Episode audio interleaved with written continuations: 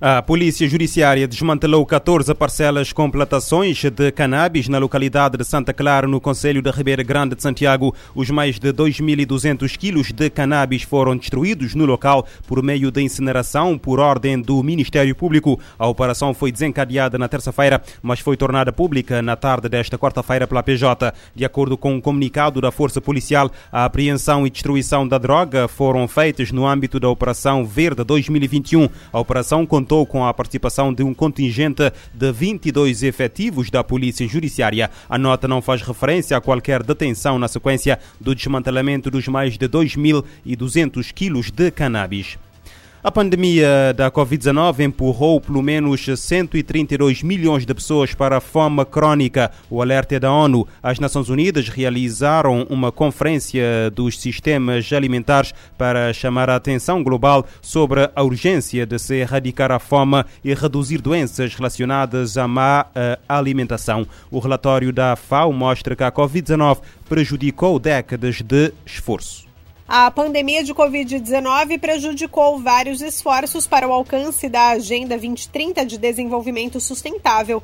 Em um novo relatório, a Organização das Nações Unidas para a Alimentação e Agricultura, FAO, revela que entre 83 milhões a 132 milhões de pessoas foram empurradas para a fome crônica no ano passado. O documento da agência foi divulgado para coincidir com a Conferência da ONU sobre Sistemas Alimentares, que acontece nesta quinta-feira em Nova York. O evento de alto nível na ONU busca chamar a atenção global para a urgência de uma reforma na produção e na distribuição de alimentos e também para a importância de se erradicar a fome. O chefe de estatísticas da FAO, Pietro Gennari, declarou que a situação é alarmante e que agora ficou mais difícil alcançar a Agenda 2030. Praticamente 14% dos alimentos são perdidos ao longo da cadeia de abastecimento, isso mesmo antes de chegar aos consumidores. A pandemia de Covid e as medidas de confinamento também causaram um impacto na volatilidade dos preços dos alimentos, que aumentaram. A FAO recomenda aos países uma série de medidas, incluindo aumentar os investimentos na agricultura, apoiar pequenos produtores e adotar medidas para conter a alta no preço dos alimentos. Da ONU News, em Lisboa, lê da letra. A Organização das Nações Unidas para Alimentação e Agricultura revela que entre 83 milhões e 132 milhões de pessoas foram empurradas para a fome crônica em 2020.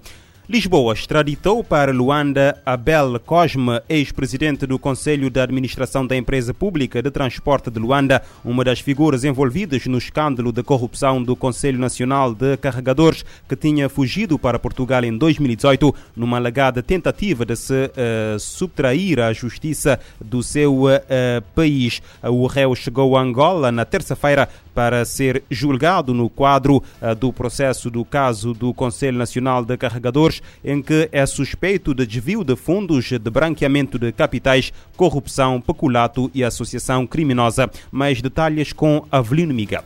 As autoridades judiciais portuguesas extraditaram para Angola o primeiro prisioneiro preso em Lisboa no quadro do combate à corrupção desencadeado pelo governo angolano Abel Cosme, ex-presidente do Conselho de Administração da Empresa Pública de Transporte de Luanda, chegou a Angola esta terça-feira para ser julgado no quadro do processo, o qual foi condenado com a pena de prisão.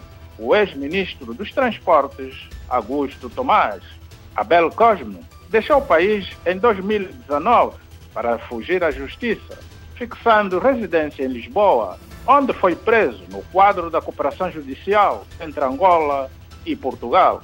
O réu é acusado de crimes de peculato, branqueamento de capitais e associação criminosa, entre outros, no processo do Conselho Nacional de Carregadores, já julgado, envolveu Augusto Tomás e outros réus já condenados.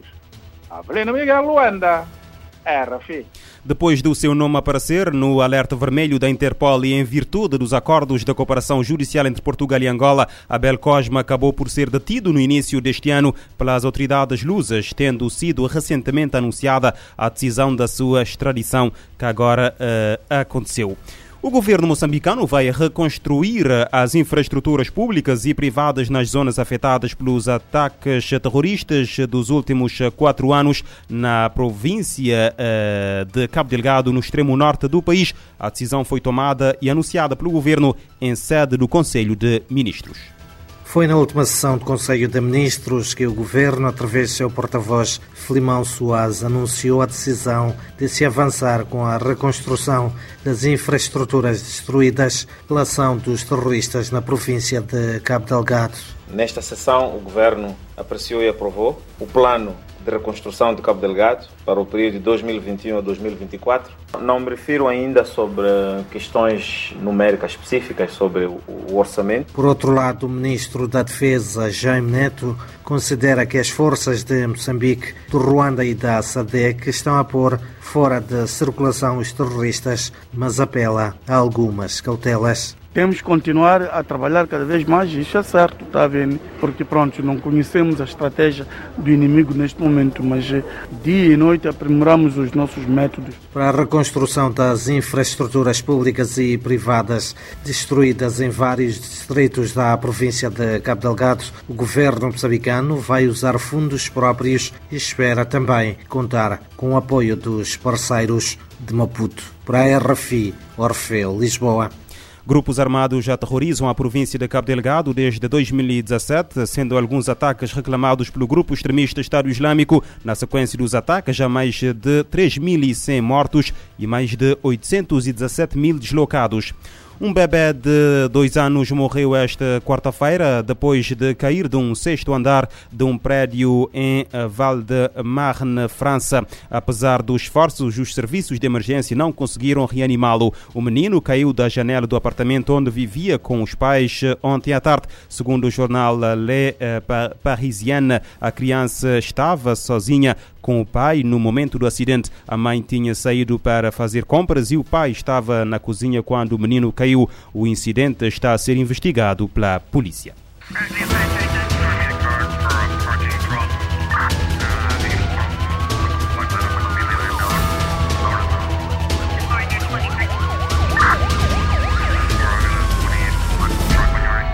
Este programa está disponível em formato podcast no Spotify e em radiomorabeza.cv.